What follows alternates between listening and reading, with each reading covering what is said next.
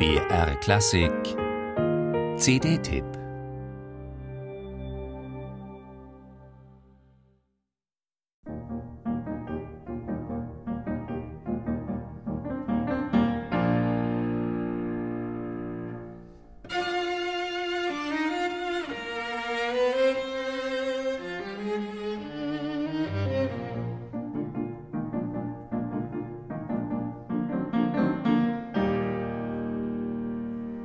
Mit energischem Schwung lassen die drei Leonore-Musiker nicht nur das eingängige Hauptthema des Eröffnungssatzes von Pixies erstem Klaviertrio in S-Dur regelrecht aufblühen, auch die das Thema im Klavier delikat umrankenden Figurationen perlenbrillant in perfekt aufeinander abgestimmtem Zusammenspiel.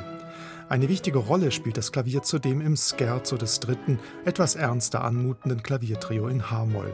Mit virtuoser Eleganz und klangschönem Anschlag gestaltet Tim Horton seinen schneidig ausgreifenden Klavierpart, über den sich immer wieder die sehnsüchtig schmelzenden Streicherkantilenen des Geigers Benjamin Nabarro und der Cellistin Gemma Rosefield legen.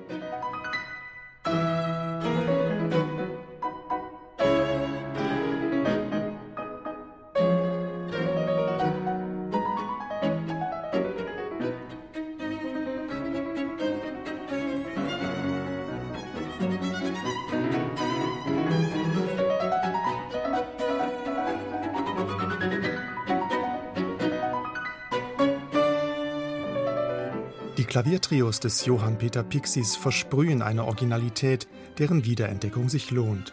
Das macht die so temperamentvolle wie geistreiche Interpretation des Leonore Piano Trios eindrucksvoll deutlich.